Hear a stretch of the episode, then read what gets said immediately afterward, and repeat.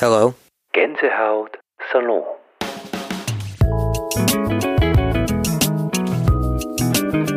Josef Weghaupt ist Bäcker. Das heißt, eigentlich ist er das gar nicht, sondern gelernter Lebensmitteltechnologe. Aber mit seiner Bio-Sauerteigbäckerei Josef Brot ist er so erfolgreich, dass er für handwerkliche Qualität in Sachen Brot steht und sich auch gerne als Bäcker bezeichnen lässt. Das Zentrum seines Unternehmens, das mittlerweile fünf Filialen in Wien umfasst, ist im Waldviertel in Burg Schleinitz. Von dort streckt er nun die Fühler weiter aus und testet marktforscherisch in Salzburg, wie die Salzburger sein Brot annehmen. In der Blauen Gans, wo gute Ideen zu Hause sind, hat er für seinen Pop-up-Store eine Herberge gefunden.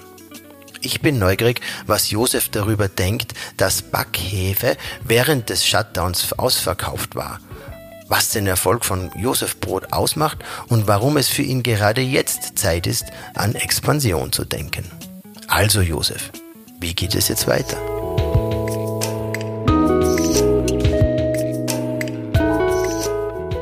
Herzlich willkommen, Josef, nicht nur im Podcast im Gänsehautsalon, sondern auch überhaupt in der Blauen Gans. Du eröffnest hier in unserem Haus einen Pop-up Store und das war natürlich für mich Anlass, dich äh, zu einem Gespräch einzuladen.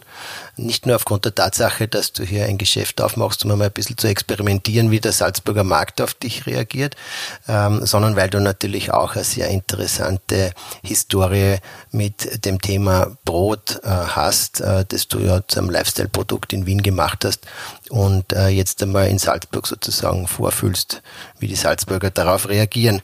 Ähm, ich möchte vielleicht, weil es äh, spannend ist, äh, auch so eine Biografie ein bisschen äh, zu beleuchten, äh, dich fragen, wie du auf das Brot gekommen bist, weil ganz so geradlinig war der Weg dann doch nicht der deine.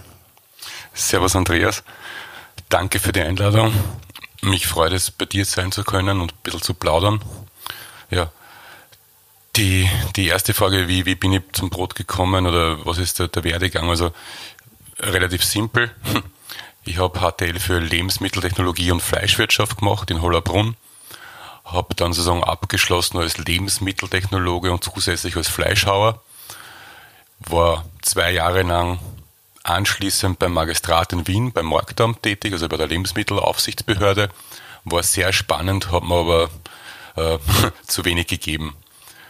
Ja, dann bin ich äh, in die Bäckerindustrie eingestiegen, war bei einem großen Bäcker für sieben Jahre, habe dort gestartet im Qualitätsmanagementbereich. Sehr, sehr spannend für mich. Ich glaube, wir haben wirklich viel bewegt und ja, habe dann einfach die letzten Jahre bei dieser Firma äh, die Möglichkeit be bekommen, Marketing und Vertrieb äh, zu lernen, einzusteigen. Ja, und so bin ich eigentlich in die, in die Bäckereiszene hineingekommen. Also ich habe jetzt keine Bäckerei klassische Ausbildung in keinster Art und Weise, äh, habe aber, glaube ich, ein gutes technologisches Verständnis. Und ja, auf, aufgrund der Historie, also aufgrund meines Jobs, habe ich mich schon stark mit, äh, mit dem Thema Brot, Gebäck, äh, ja, woher kommt's, wie funktioniert's, wie kann man es besser machen, äh, wirklich stark damit auseinandergesetzt. Also da habe ich schon sehr viel Know-how äh, aufgenommen und weiterentwickelt. Ja. Wenn ich dich begrüße als der Bäcker Josef Weghaupt, ist es dann für dich super. korrekt, ja? Ist super, ja. Mhm. Also wenn, wenn mich wer fragt, äh, was machst du oder was, was tust du, sage ich, ich bin Bäcker. Das ist genau das, was ich mache. Du hast ja in Wien sowas wie die Bäckereiszene oder zumindest die Brotszene revolutioniert, kann man das so sagen. Ähm, es ist der Erfolg dann relativ schnell hat sich zumindest in meiner Wahrnehmung äh, äh, dann eingestellt, aber, aber es ist ja wahrscheinlich im Hintergrund ähm, nicht so linear gelaufen sozusagen. Ja. So Ursache, Wirkung. es ist schön, wenn es so wirkt. Ja. Es ist schön, wenn es so wirkt, dann haben wir alles richtig gemacht. Äh, na, ganz so easy war es nicht. Äh, also der Start und bis sich ein der erste Erfolg abgezeichnet hat, das waren, das waren schon Meter und wirkliche Strecken, um ehrlich zu sein. Was ich auch noch sagen muss und sagen möchte auch ist, wir waren definitiv nicht die Ersten, die sich mit äh, echtem Brot auseinandergesetzt haben. Also in Wien hat es äh, meiner Ansicht nach immer schon gute Bäcker gegeben. Es gibt bis heute gute Bäcker. Und wenn man sagt, wer waren die ersten in Wien, die den Markt mit wirklich äh, Sauerteigbrot äh, da eigentlich wachgerüttelt haben, ja, wo auch ich hingegangen bin und gekauft habe. Äh, das war sicherlich der Erich Kasses aus dem Waldviertel, der bis heute meiner Ansicht nach einen tollen Job macht, tolles Produkt macht und der Helmut Krager. Also die waren definitiv vor mir oder vor unserem Start und haben, ich glaube, schon auch etwas bewirkt. Also ich glaube, ohne diese Vorstufen wären wir nicht dort, wo wir heute sind. Also der, der Lob gebührt auch den anderen, um ehrlich zu sein. Und, ähm, äh, dennoch ähm, ist dein Produkt sticht auch irgendwo heraus, vor allem auch durchs Marketing. Kann man sagen, dass, dass diese auch sehr stark marketinglastige Ausrichtung zu dem Erfolg beigetragen hat? Ich, ich lasse mich nicht gerne aufs Marketing reduzieren, um Gut. ehrlich zu sein. Äh, Dann anders gefragt, was macht den Erfolg von Josef Brot aus? Wir, wir ich glaube, wir haben eine Harmonie und wir haben eine Balance. Wir haben eine Ausgeglichenheit zwischen dem Produkt und wie wir es vermarkten. Ich brenne wirklich, ich brenne richtig für Brot. Wie man es macht, wie man es herstellt, wie man es noch besser macht, wie man es noch leichter zugänglich, verständlich macht. Aber ich brenne genauso diese Leidenschaft bis zum Point of Sale weiterzuziehen. Das heißt, äh, bei uns gibt es keinen Bruch. Das heißt, diese Leidenschaft, dieses Invest, was ich tätige in mein Produkt, in der Handarbeit, die hast du bei uns im Shop genauso. Und ich glaube, dieser rote Faden und diese Ausgeglichenheit, die spürt einfach der Kunde. Und drum, glaube ich, sind wir auch so erfolgreich. Ja? Nicht, weil wir nette Sprüche haben auf dem Sackerl. Ja? Das macht es natürlich charmant. Das, damit versuchen wir zu zeigen, hey, wir kommunizieren auf Augenhöhe und wir, wir sehen es ja nicht verkopft. Ja? Man muss einen Spaß dabei haben. Ja? Äh, aber ich glaube, es ist nicht nur das Marketing, um ehrlich zu sein. Meine Erfahrung war halt, äh, ich habe ja schon vorher erwähnt, ich habe ja sieben Jahre in der Industrie gearbeitet. Und das waren, das waren wirklich, das war eine tolle Zeit. Ja, eine tolle Zeit für mich, um zu lernen, um zu verstehen. Ja. Ich meine, ich bin ja jetzt 39, wo ich gestartet habe, war ich 28. Das heißt, ich habe doch mit sehr jungen Jahren schon eine sehr verantwortungsvolle Position gehabt. Ich habe die Firma sehr geschätzt, wo ich gearbeitet habe. Ich habe sie, ähm, also war, war, war für mich total lehrreich. Was mir aber aufgefallen ist, und äh, das ist einfach meine Kritik seit über zwölf Jahren jetzt, es gibt für mich eine Kritik Richtung Handel, also Lebensmitteleinzelhandel. Und da merke ich halt, und da können wir jetzt über Marketing sprechen, also die buttern meiner Ansicht nach sehr, sehr viel hinein, um etwas, ein Bild zu erzeugen. Und dieses Bild ist aber in keinster Art und Weise nachhaltig. Ja? Und dieses Bild reduziert sich ausschließlich auf einen sehr, sehr kleinen Bereich.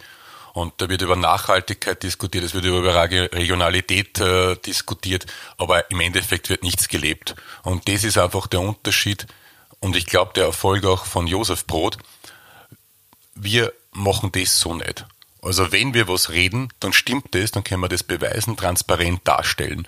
Und wenn wir sagen, wir leben Handarbeit, bei uns gibt es nur Handarbeit, dann ist klar, dass für mich das auch nicht nur in der Bäckerei gilt dann gilt das genauso ja, auch im Shop. Da kann ich nicht sagen, warte mal, im Shop mache ich es anders. Ja. Ich habe eine spannende also Diskussion jetzt, oder Gespräch habe ich gehabt, jetzt, glaube vor zwei Wochen. Äh, ist auch kein, ist kein Angriff, ich möchte nur damit versuchen zu erklären, wie wir funktionieren. Also wir, also äh, befreundeter Gastronom sagt zu mir, na, was, was kostet denn der neue Shop, den was du jetzt planst? Und dann sage ich, na, das und das. Sagt er, na, was? Und der Tischler, woher ist denn der Tischler? Sag ich, das ist unser, was ist, der Walter und der Josef, die machen das seit zehn Jahren. Sagt er, was, das ist ein österreichischen Tischler? Sag ich, nicht, ich meine, natürlich habe ich einen Österreich. die Ungarn machen das ja viel billiger. Da zahlst du nur 40 Prozent. Ja, warte mal. Also, ich kann ja nicht sagen, meine Rohstoffe kommen alle aus Österreich. Mir ist die Landwirtschaft auch ein Anliegen ich möchte, dass alle auch davon leben können. Und dann sage ich, warte mal, jetzt im Shop schneide ich das einfach ab und sage, okay, da kann ich mal jetzt vielleicht 100.000 Euro sparen, was viel Geld ist. Ne? Ja. Das heißt, also, da geht es um eine Haltung, die, die um in Brot Einstellung, fließt, aber genauso auch in genau, den Ladenbau. Und, in, und in, in wirklich in, in, durchgehend allem, was wir machen. Ja. ja. Natürlich ist auch, äh, natürlich wissen wir es auch richtig zu inszenieren. Ja. Natürlich werden wir angeredet darüber, dass die Mitarbeiter bei uns eine Müllbauerkleidung anhaben, ja, oder Müllbauerkappel, ne? Ja, natürlich ist das, äh, also natürlich wissen wir auch, äh, wie wir die Fäden ziehen, ja. Aber das ist ja nur positiv, ne? Die Fäden ziehen, was verstehst du darunter? Netzwerke äh, bauen? Net Netzwerken sind wir sehr schwach, versuchen wir fast gar nicht. Wir leben in unserem Mikrokosmos und versuchen aus dem Mikrokosmos heraus Sachen zu bewegen und äh, voranzutreiben. Äh, damit ich natürlich, wenn der Kunde jetzt sieht, ja, ein Kapperl, ja, ja, wo Müllbauer rumsteht, ja, dann erzeugt das natürlich eine positive Resonanz. Ja. Ja, weil natürlich auch die Marke Mühlbauer einen wahnsinnigen Markenfit zu uns hat. Ja. Und das meine ich, wir wissen auch, die Fäden richtig zu ziehen. Ja. Aber das ist ja nichts Schlechtes. Ja. Damit muss ich mich nicht genieren, sondern ich zahle das ja fair. Damit schaffen wir wieder Arbeitsplätze und, und so funktionieren wir. Ne. Aber sehr überlegt. Also sehr, sehr überlegt. Wir, wir machen nichts, was keinen Sinn oder keine Funktion für uns ergibt. Du hast vorhin gesagt, das Brot muss verständlich sein. Jetzt würde ich so als Laie ein bisschen flapsig sagen, ich will mein Brot nicht verstehen, das will es essen. Ja, also, genau. Ähm, was, genau. was, aber wann ist ein Brot verständlich sozusagen? Ganz oder, einfach. Oder umgekehrt gesagt, wann ist es unverständlich? Äh, für mich geht es darum, es geht immer um Genuss. Egal was wir machen. Und das ist wie vom ersten Tag an weg. Ja das eines unserer ersten Produkte oder eines meiner ersten Produkte ist der Bio-Urlaub, den wir bis heute in genau der gleichen Rezeptur, in der gleichen Zusammensetzung produzieren. Und der Bio-Urlaub ist ein Vollkornbrot. Und was war meine Erfahrung vorher? Äh, Vollkorn war immer ein Thema. Sehr viele Kunden, sehr interessiert, weil natürlich ernährungsbewusst, äh, langsamer Anstieg vom glykämischen Index und so weiter. Aber ich habe immer das Gefühl gehabt beim Vollkornbrot, um Gottes Willen, ich beißt da jetzt in was Dumpfes, Trockenes, boah, erdig. Äh, na, es macht mir einfach keinen Spaß, das zu essen, sondern das ist so wie, na, ich muss das machen, damit ich mal was Gesundes zuführe. Und das ist nicht der Anspruch, also das ist nicht das Ziel von uns, sondern der Urlaub, du wirst den, hast den wahrscheinlich schon gegessen, wirst den essen, du, du beißt hinein und sagst, um Gottes Willen schmeckt das gut. Der fällt nicht Vollkorn ein. Ja? Und so verstehen wir es du musst ein Produkt essen, ohne dass ich für es da erkläre und musst sagen, wow, das schmeckt mir. Ja? Und, und das meine ich mit leicht verständlich. Ja? Ich, wenn ich anfangen muss, mein Produkt zu erklären und zu sagen, du, was ist da alles drinnen, wie geil, wie super, und das machen wir und dann nehmen wir noch das Wasser, weißt, dann, das, das ist einfach zu kompliziert. Es muss leicht verständlich sein und sofort spürbar. Und das erste beim Brot ist der Geschmack. Ja? Also natürlich sind wir schon oder vielleicht bin ich schon ein bisschen drüber, das, das erste bei mir ist nie der Geschmack, sondern bei mir ist, ich greife das Produkt an ja, und dann merke ich, hat es ein bestimmtes, passt das Volumen, das Gewicht, ja, passt das zusammen, greift sich das für mich natürlich an. Ja. Dann greife ich die Krusten an, dann merke ich, warte mal, ist da die Rösche, ist das das, was ich möchte? Und wenn ich schneide, ist jetzt, ist es wirklich kein Scherz, wenn ich das Brot anschneide, kann ich schon sagen, ah, das ist, da sind wir gut, da sind wir richtig unterwegs, oder ui, da, da, da müssen wir vielleicht nochmal nacharbeiten. Ja.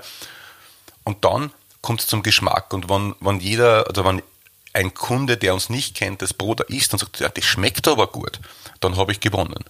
Ja? Und dann passiert noch etwas. Der Kunde nimmt ja das Produkt mit heim. Der legt das Brot daheim hin und isst. Und natürlich ist der Kunde in den letzten Jahrzehnten vielleicht da ein bisschen, äh, ich muss das richtige Wort finden oder den richtigen Ausdruck,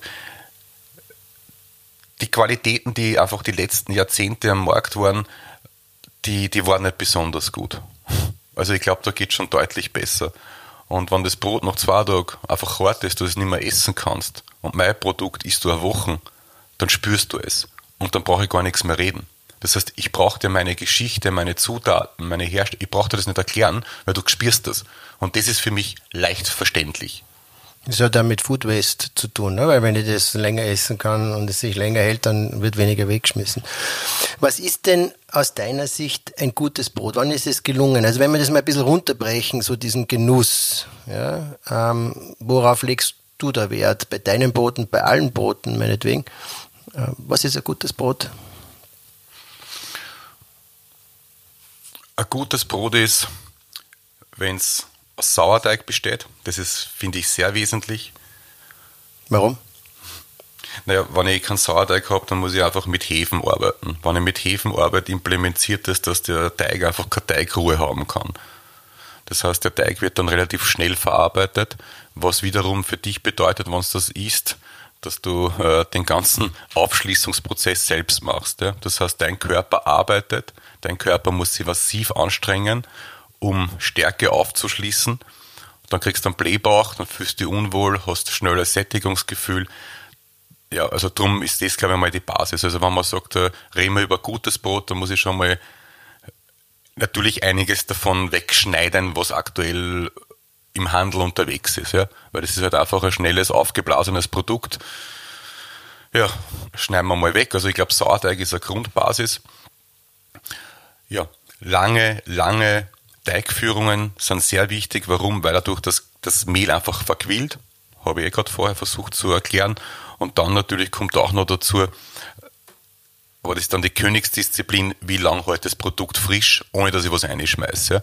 Ja natürlich kann ich heute irgendein Xanthan, Johannesbrotkernmehl, Verdickungsmittel, ich kann ja alles reinschmeißen. Ja. Ich meine, es ist ja alles heute am Markt verfügbar und industriell auch über Jahrzehnte ausgetestet.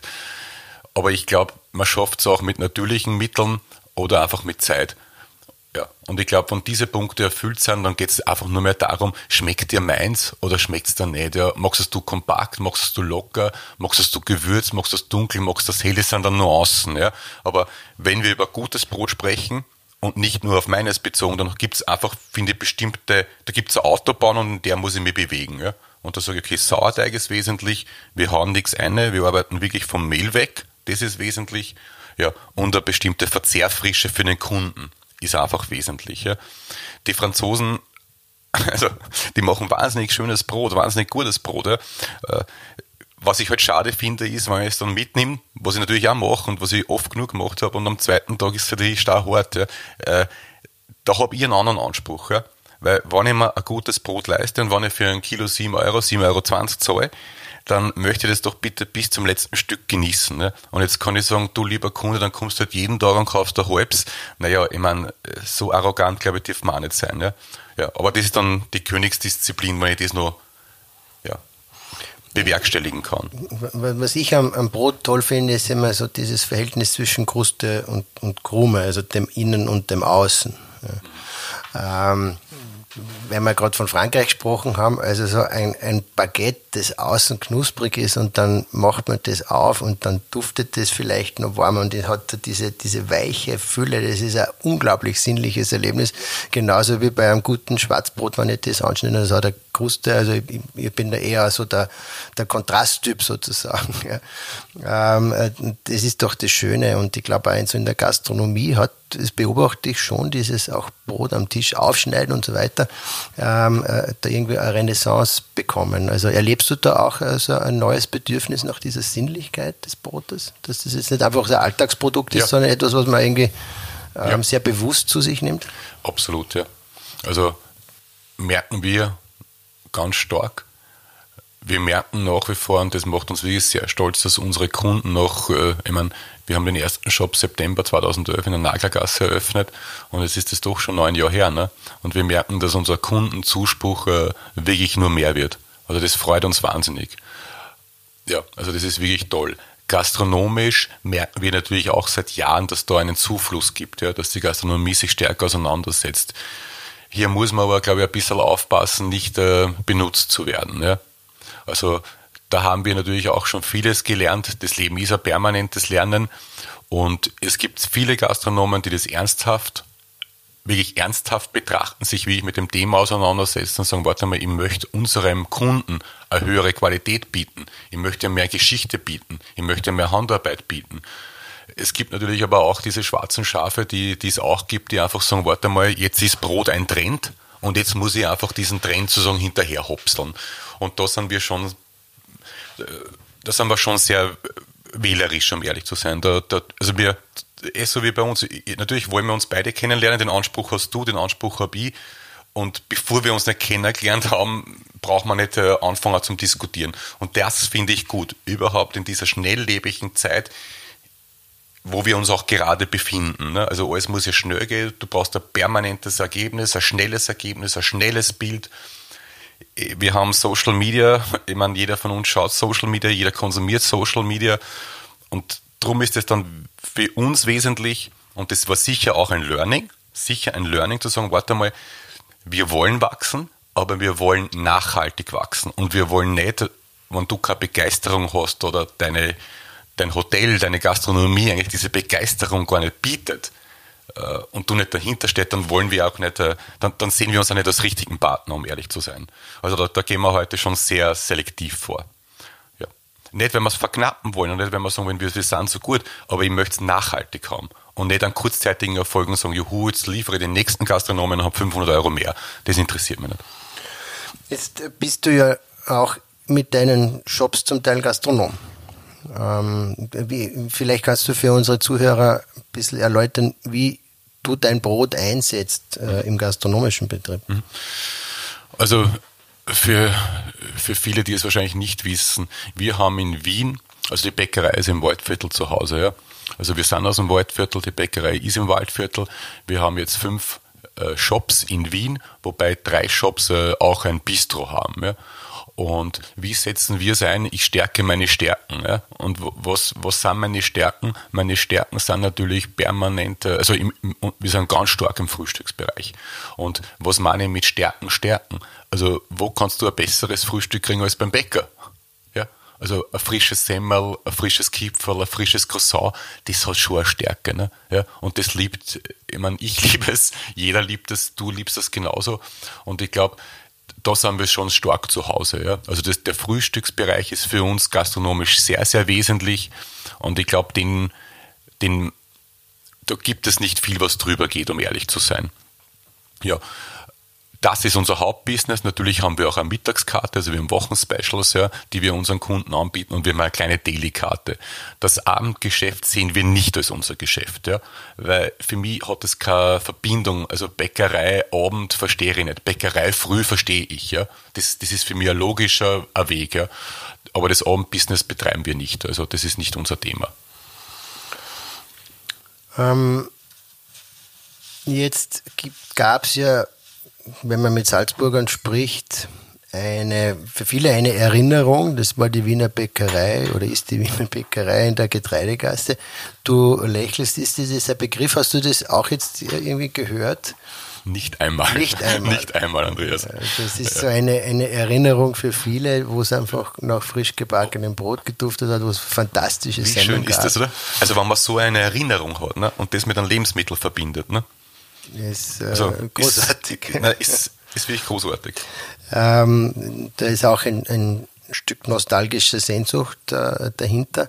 Ähm, siehst, siehst, du da irgendwie auch eine Chance, sozusagen, diese zu befriedigen, diese Sehnsucht nach diesem nach dieser ähm, guten alten Zeit unter Anführungszeichen. Ja, weil eine Zeit lang hat es so ausgeschaut, als wenn sowas ja fast vollkommen in Supermärkten überlassen wird und Brot ist es ein, ein Alltagsprodukt.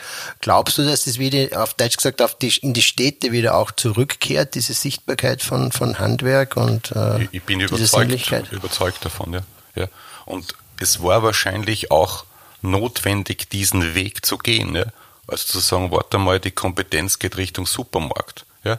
Weil natürlich müssen, also ich sehe Covid äh, auch als Chance. Ne?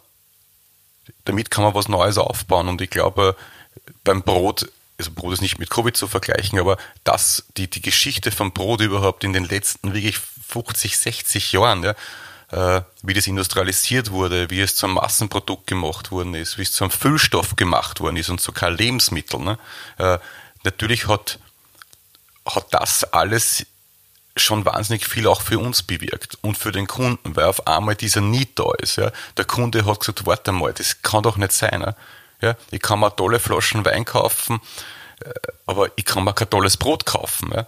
Und das ist, das war auch notwendig, glaube ich. Ja.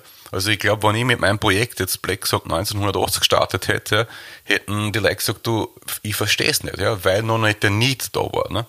Ja. Aber ja, 2010 war er vielleicht da. Ne. Jetzt hast du Covid ähm, angesprochen und da gibt es einen Zusammenhang mit Brot, der mich sehr fasziniert hat während dem Shutdown. ähm, dass teilweise die Backhefe ausverkauft war. Ne? Also das heißt, da gab es so hohe Nachfrage, die oft gar nicht mehr erfüllt werden konnte von den ähm, äh, Lebensmitteleinzelhändlern. Ähm, das bedeutet, die Menschen haben zu Hause Brot gebacken.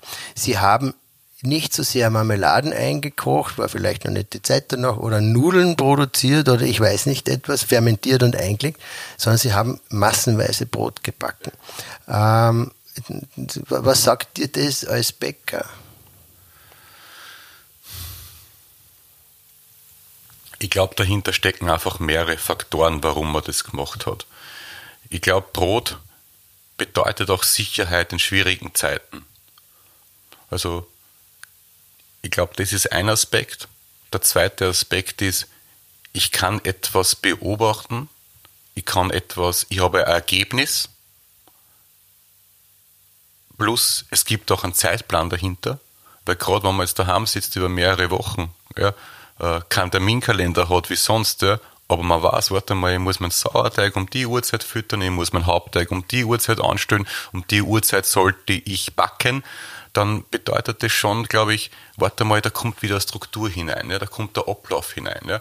Und ich glaube, das hat natürlich dann beim Brot äh, auch mitgewirkt. Ja. Und diese Scheren habe ich auch miterlebt. Ja.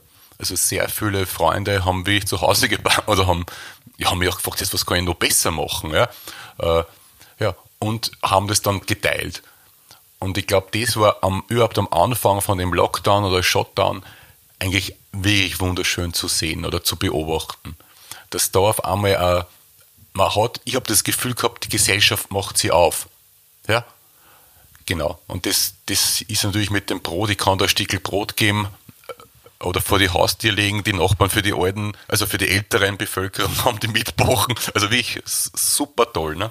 Ja, und das ist ein, ein ganz ein tolles Zeichen eigentlich gewesen, ja ist da auch eine, eine Angst irgendwie so unterschwellig äh, mitgeschwungen, sodass man auf so etwas Archaisches zurückgeht und, und sagt, also das, das Einfachste sozusagen oder das Ursprünglichste, was der Mensch äh, erzeugen kann, ist das Brot äh, als Lebensmittel.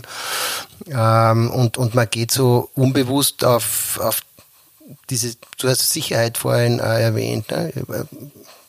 Das, wie, wie bewusst haben die Leute das aus deiner Sicht gemacht, dass sie gerade jetzt das Brot gewählt haben?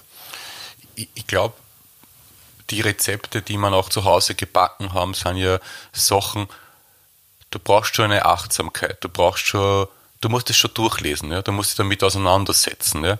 Ich glaube, das ist wesentlich, aber du hast das verstanden. Ja?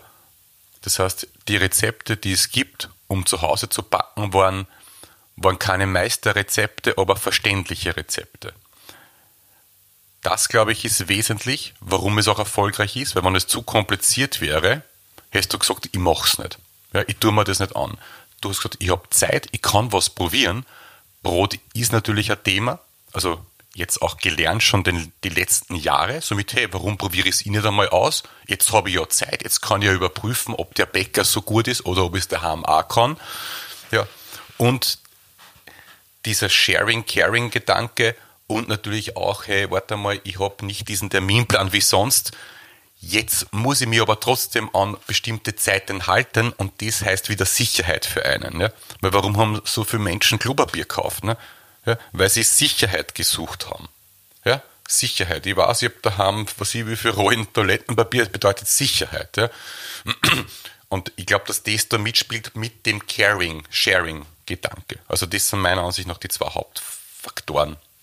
Aber mehr damit habe ich mich jetzt auch nicht auseinandergesetzt. Also wir haben jetzt keine Umfrage oder irgendwas gemacht, sondern es sind einfach meine Beobachtungen. Und hast du bemerkt, dass dieses, ähm, diese Shutdown-Phase und diese Achtsamkeit, mit der gewisse Menschen ähm, da auch ihren Alltag gestaltet haben, ähm, auch Auswirkungen hatte dann auf die Nachfrage in deinen Geschäften, nach deinen Produkten? Also, wie hat das schon einmal ein Journalist gefragt, wie geht's denn jetzt, weil jetzt bockt ja jeder daheim, jetzt wirst du massive Umsatzminus haben. Nein, ich habe eigentlich äh, das Gegenteil gemeint. Nicht, dass das irgendwie eine Einschränkung ist, sondern dass mehr Interesse entsteht. Es, also. es, genau, also, genau. Also, es ist noch mehr Interesse entstanden. Wir haben natürlich unser Bestes versucht, auch zu kommunizieren oder zu erklären, wie Brot funktioniert. Also da haben wir sehr viele Anfragen bekommen. Kannst du uns da nur ein Rezept zur Verfügung stellen? Könnt ihr was online stellen? Könnt ihr Videos machen? Das war in der Krise ehrlich gesagt nicht ganz einfach, weil wir natürlich auch Unternehmer sind. Das heißt, wir müssen auch schauen, dass das Unternehmen funktioniert. Was wir gemerkt haben, ist eine deutlichere Achtsamkeit für das Produkt. Natürlich haben wir, glaube ich, auch mehr Kunden dadurch erreicht, die gesagt haben, hey, jetzt habe ich es mal probiert, äh, ist cool. Äh, wir haben sehr oft gekriegt, sie sind froh, dass sie nicht immer backen müssen, sondern dass es uns gibt. Ja. Also hat sich schon ins Positive gedreht. Ja. Wie ist denn gerade der Status quo? So, du hast gesagt, so ähm, Krise, ähm, bist du in, und dein Unternehmen in der Krise oder eh nicht? Ähm. Na, also in der Krise, ja, wir, wir oder ich versuche es wie immer äh, als Herausforderung zu sehen, wo ich wachsen kann, wo ich mich verändern kann. Ja, das so sehe ich es. Natürlich ist es nicht schön und natürlich würde man auch manchmal jetzt äh, überhaupt jetzt die, die letzte Woche, wo es wieder mehr geworden ist in Wien, äh, natürlich würde man es ein bisschen ruhiger wünschen, ja, aber wünschen kann man sich viel. Aber ich sage nicht um Gottes Willen, wir sind in einer Krise, sondern okay, lasst uns versuchen, zumindest mental nach vorne zu schauen, wie wird nächstes Jahr ausschauen, ja, was wird sich tun und lasst uns das Beste draus machen. Und wenn wir das äh, beherzigen, dann beruhigt es uns. Ja, und dann werden wir nicht abgelenkt und können äh, trotz der Krise, äh, ich glaube, doch einige Schritte nach vorne machen. Also mein Learning ist ja, dass ja nicht alle in der Krise sind. Es gibt ganz unterschiedliche Betroffenheiten. Nicht einmal in der Hotellerie ist es so, dass man da alle über den Kamm scheren kann.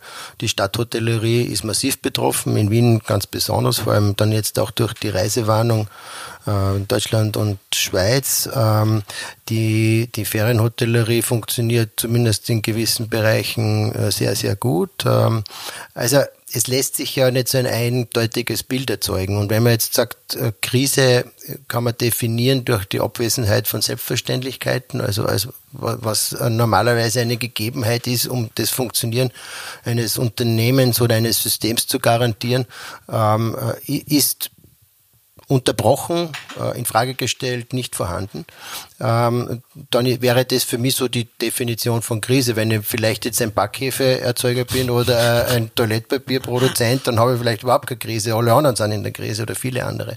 Wie würdest du das jetzt für dein Unternehmen noch sehen ähm, bezüglich Nachfragesituation, Umsatzsituation? Wir, wir haben, ja, wir haben auch, wenn ich das so sagen kann, was richtig lacht, was aufgeht. Das ist alles, was Bäckerei bei uns zu tun hat. Du hast vorher erwähnt, wir sind auch Gastronomen. Da haben wir sicherlich schon ein blaues Auge. Und dann haben wir wahrscheinlich nur eine gesprungene Lippe, weil wir natürlich auch stark, oder stark, weil natürlich bei uns auch, wir liefern ja auch stark in die Gastronomie. Wir haben ja sehr viele Partner in Wien zum Glück. Ja, und denen geht's nicht gut, ja. Und damit geht's uns auch nicht gut, ja. Das heißt, äh, ich glaube, uns hat's halt halber erwischt, wenn ich das so sagen darf, ja. Aber das ist ja eine Chance. Ne? Also ich, ich weiß, ich würde so nicht reden, wenn ich jetzt nicht zehn Jahre schon am Markt wäre. Ja? Das heißt, wir sind ein sehr nachhaltiges Unternehmen, wir gehen sehr sorgfältig und sehr überlegt auch mit Investitionen um.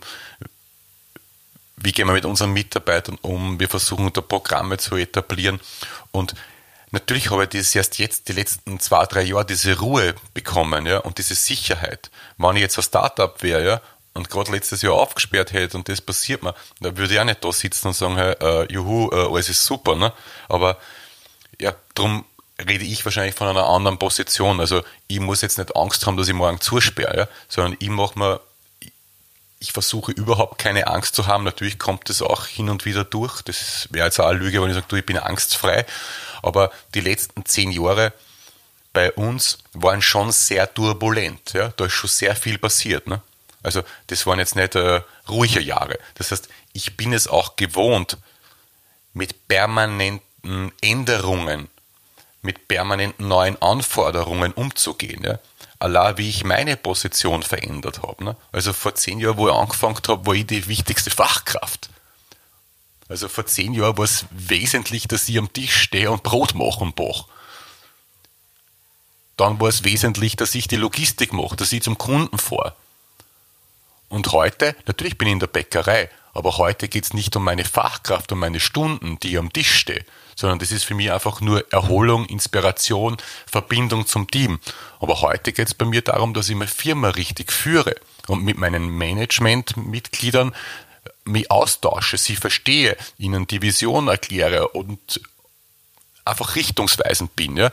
Und das heißt, ich habe schon so viele Änderungen jetzt in den letzten zehn Jahren gehabt, dass ich das nicht jetzt als, als Weltzusammenbruch sehe, sondern ich würde mich freuen, wenn wir alle gestärkt aus der Krise herauskommen ja, und vielleicht ein paar Änderungen, ein paar Änderungen selbst machen.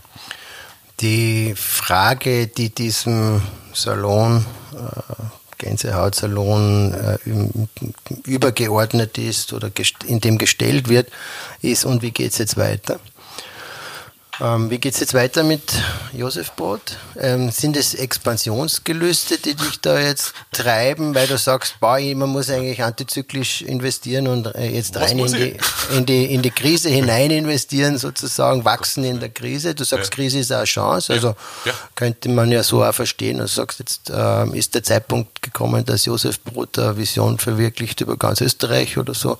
Streckst jetzt mal deine Fühler da nach Salzburg aus. Ähm, was ist da für ein ähm, Treiber dahinter? Hm. Äh, also du hast ein paar Worte verwendet, die ich gar nicht verstehe, aber alles gut. Äh, ich glaube, ich habe den Sinn verstanden.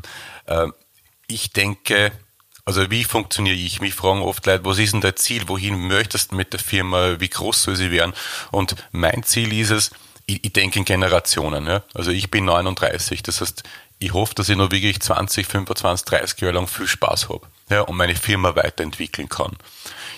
Wir entwickeln uns weiter qualitativ. Das ist mir sehr wesentlich. Das heißt, die letzten Jahre haben wir uns eigentlich stark um die Qualität, um das qualitative Wachstum gekümmert. Dieses Jahr ist jetzt dazu gekommen, wie gehen wir mit unseren Kollegen, mit den Mitarbeitern um, das als Wachstum zu verstehen und anzunehmen? Und parallel natürlich äh, wir waren ja schon in Salzburg, wir sind ja nach wie vor in Salzburg, also wir haben ja bereits Kunden in Salzburg. Und den Zuspruch, den was wir 2019 oder die E-Mails, die wir bekommen haben 2019 von so vielen Endkunden in Salzburg, haben uns natürlich irgendwann einmal gesagt, du warte mal, wenn wir expandieren wollen, warum überlegen wir uns in München? Warum muss ich nach München gehen? Warum kann ich nicht sagen, hey, warte mal, ich gehe nach Salzburg? Das sind ja meine, also das sind ja auch meine Landsleute, ja. Warum muss ich arrogant sein und den großen Sprung machen und nach München gehen? Natürlich wäre München jetzt zahlentechnisch viel spannender, ja. Aber warte mal, ich bin ja Österreicher, ich möchte auch was bewirken. Und was möchte ich bewirken? Wenn wir hierher kommen, wenn wir hier einen Shop machen, was jetzt noch in den Sternen steht, sondern es geht jetzt ja darum, gemeinsam in der, also mit euch oder in der blauen Gans einfach mal zu schauen, was ist die Stimmung? Wie sehen uns die Salzburger? Ist es ein Welcome oder ist es eher, warte mal, kein Welcome? Das werden wir jetzt hoffentlich nach zehn Tagen spüren. Dann hätten wir auch die Chance, etwas zu bewirken. Was können wir bewirken? Wir können das Thema Brot wieder aufrollen und vielleicht inspirieren wir dadurch auch andere Bäcker. Weil es gibt, äh, heute ist, glaube ich, schon auch in Wien, wird über uns anders gesprochen wo ich gestartet habe, war ich der volle, der ist ja wahnsinnig, das wird nicht funktionieren, der wird eige, der wird zusperren. Dann ist die Phase gekommen, um Gottes Willen, der nimmt uns unser Geschäft weg. Ja, also ich habe fünf Filialen in Wien. Ja. Also wem soll ich ein Geschäft wegnehmen? Und heute heißt es toll, von großen Bäckereien, wirklich, und auch Lebensmittel-Einzelhandel, erst was der bewirkt hat, ist ja ein Wahnsinn wir können ein besseres Produkt produzieren und keiner möchte ein Shit produzieren. Also auch Industrie hat ja nicht, die, die schreiben sie ja nicht draußen auf die Firmenschild, wir wollen Shit produzieren. Na, die sind halt durch Außenumstände und ich nehme den Handel immer in die Pflicht, immer in die Pflicht, sind sie dazu gezwungen, stehen sie mit dem Rücken an die Wand. Und jetzt ist halt was passiert in den letzten zehn Jahren und es gibt einen anderen Need vom Kunden, wo wir vielleicht ein bisschen daran äh, teilgehabt haben. Vielleicht ist über uns viel diskutiert worden. Das, ja. Und natürlich sagen die, hey, super, wir können ein besseres Produkt produzieren und wir sind stolzer. Also das macht ja auch mehr Freude, wenn man hinter deinem Produkt stehst. Ja. Und ich glaube, vielleicht schaffen wir das auch hier in Salzburg. Ja. Du hast vorhin gesagt. Also nicht als Feind gesehen zu werden, sondern als Benchmark. Ja. Und Mhm. mein Ziel ist es, ich habe gestern am Abend äh, ein Gespräch gehabt, äh, ein berufliches Gespräch über Kooperation. Und ich habe gesagt, äh, uns würde es freuen, wenn wir ins Geschäft kommen. Ja? Mir würde es freuen, wenn ihr euch ein Kuvertbrot liefern darf. Kuvertbrot heißt bei uns für einen Abend. Ja, super, super. Und Frühstück machen wir. Äh, möchte ich nicht. Warum möchte ich das nicht machen? Weil ich weiß, dass der kleine Bäcker, und wir sind ja selbst auch kleine Bäcker, der lebt halt vom Frühstückssortiment, ne? der lebt von seinen Semmeln, was er verkauft. Und warum sollte ich jetzt irgendwem ein Semmel wegnehmen? Ja? Ich möchte keinen umbringen, nein. ich möchte aber schon beim Anspornen vielleicht. Ja? Und das ist dann Wettbewerb, Mitbewerb haben wir in Wien genauso. In der Nagelgasse haben sie aufgesperrt, in der Währinger Straße sperren wir jetzt auf, gegenüber sperrt der andere auf. Das ist ja gut, bitte. Das ist ja nicht schlecht. Also, aber ich muss diese Herausforderung auch annehmen und sagen, warte mal, wenn ich, wenn ich Unternehmer bin, wenn ich zu dem Produkt stehe, dann, ja, vielleicht kann ich es besser machen und vielleicht kann ich mich ein bisschen mehr bemühen. Also wir sehen uns schon als, als Impulsgeber auch. Impulsgeber, ja. Ähm, du hast vorhin erwähnt, deine Hoffnung sei, dass durch die Krise, durch das Nachdenken, durch die Reflexion, da, andauernde sozusagen ähm, Reflexion äh, der Themen unserer heutigen Zeit, äh, so etwas wie eine Veränderung auch ähm, entstehen kann, passieren kann. Wo siehst du denn so ganz knackig jetzt gesagt die drei wichtigsten Herausforderungen oder Notwendigkeiten zur Veränderung?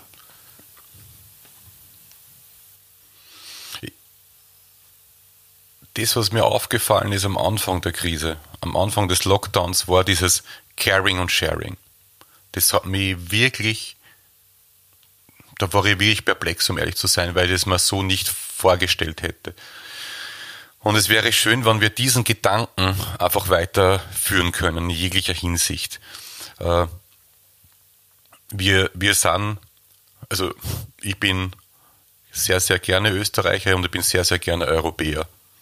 Und ich glaube, wir müssen uns als Ganzes sehen.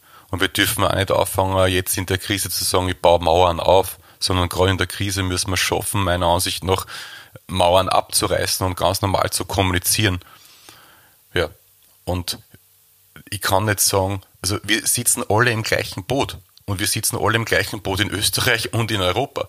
Und da jetzt anzufangen, das habe ich jetzt irgendwann gelesen im Wahlkampf, natürlich Wahlkampf, aber ich möchte mich auch nicht politisch äußern, aber ich finde es halt auch nicht gut zu sagen, warte mal, in, in Wien dürfen jetzt nur noch äh, ja, Wiener Gemüsebetriebe in die Schulen und in die Spitäler liefern, ja. Weil damit baue ich ja eine Mauer auf. Ja. Was ist mit dem Rest von Österreich? Ja? Was ist mit unseren Kollegen überall? Im Burgenland, Niederösterreich, Vorarlberg, was ist mit denen? Wir müssen doch Gesamtheitliches betrachten, glaube ich. Ja? Und, und da würde man manchmal halt ein bisschen mehr ja, Einfachheit äh, und gesamtheitlich erwarten, also gesamtheitliche Sehensweise erwarten. Ja. Josef, äh, zum Abschluss unseres Gesprächs ein Satz, den ich im Internet äh, gefunden habe von dir. Äh, du sagst, ich denke darüber nach, wie ich es schaffe, die Herausforderung zu bewältigen. Dann atme ich aus und kann wieder weitermachen. Bist du jetzt gerade beim Nachdenken? Bist du beim Ausatmen oder bist du schon beim Weitermachen? Ich, ich bin bei allem. Also jegliche, also jegliche Eigenschaft spielt sich bei mir permanent ab. Äh, ich denke sehr, sehr viel, wirklich. Ich atme oft aus. Ja, und wir machen oft weiter. Vielen herzlichen Dank äh, für dieses Gespräch. Josef Weghaupt von Josef Brot zu Gast in der Blauen Gans mit einem Pop-Up-Store. Ähm, der ist ja auch ganz spontan entstanden. Du bist beim Haus vorbeigegangen. Vielleicht magst du es noch zum Abschluss ja, schildern. Nein, also ich, ich kenne ja das Haus, also ich kenne ja die Blaue Gans, glaube ich. Also nicht sehr gut, aber ich, ich bin sehr, sehr gerne zu Gast bei dir oder bei euch. Also ich liebe es. Und wo ich, ich habe meiner Frau erzählt, ne, dass wir uns getroffen haben. Also ich bin was der vorbeigegangen, habe gesehen Nudel und Sprudel und dann habe ich die angerufen. Ne? Und meine Frau hat gesagt erst, es ist wirklich, es ist eine wahre Geschichte und wahrscheinlich auch nachlesbar oder nachrecherchierbar, wo ich das erste Wochenende mit meiner Frau da zum Beispiel natürlich noch nicht Frau, sondern im Dating-Status äh, 2013 äh, verbracht habe. Das erste Wochenende war die zweite Station bei dir. Ja, und da haben wir ein ganz schönes Zimmer gehabt und ich sagte, na schau, schau wie lustig, also es ist wirklich lustig, ne? Weil wer hätte sich das, also vor sieben Jahren hätte man nicht gedacht, dass ich mal so weit bin, ja, aber das ist schon ein, ein sehr, also sehr, sehr lustig oder sehr seltsam, ne? Und was auch lustig ist, nur als Anekdote, warum ich über das alles so, so begeistert bin, ja, ist, ich habe meine Frau kennengelernt, also meine heutige Frau habe ich kennengelernt 2013, äh, bei einem sehr, sehr guten Freund bei mir, von mir beim Alexander Ehrmann, ja? also St. Charles Apotheke. Von denen wir die Kosmetiklinie Genau, haben. also ihr habt die, also ja, die Kosmetiklinie, die Seifen und alles, super Produkt. Ja, und ich habe dort meine Frau kennengelernt. In der Apotheke, muss man sich vorstellen. Und vom Xandi, also vom Alexander Ehrmann, habe ich mein erstes Lokal bekommen. Ne? Also da merkt man schon, irgendwas ist da. Ne? Also ob das jetzt Schicksal ist, aber Darum finde ich das so spannend. Ja. Schließen sich die Kreise. Du bist bei uns vom Haus vorbeigegangen, hast eine gemeinsame Bekannte angerufen. Kennst du den Frère, der das Nudel und Sprudel an der blauen Gans hat? Und ähm, wir haben uns getroffen und sind uns sofort einig geworden. Ne? Und so mein, mein Zugang ist, ähm, leicht ist richtig und richtig ist leicht. So kommen wir auch durch schwierige Zeiten. Vielen herzlichen Dank, Josef. Alles Gute Lieber dir. Andreas, danke. Herzlichen Dank.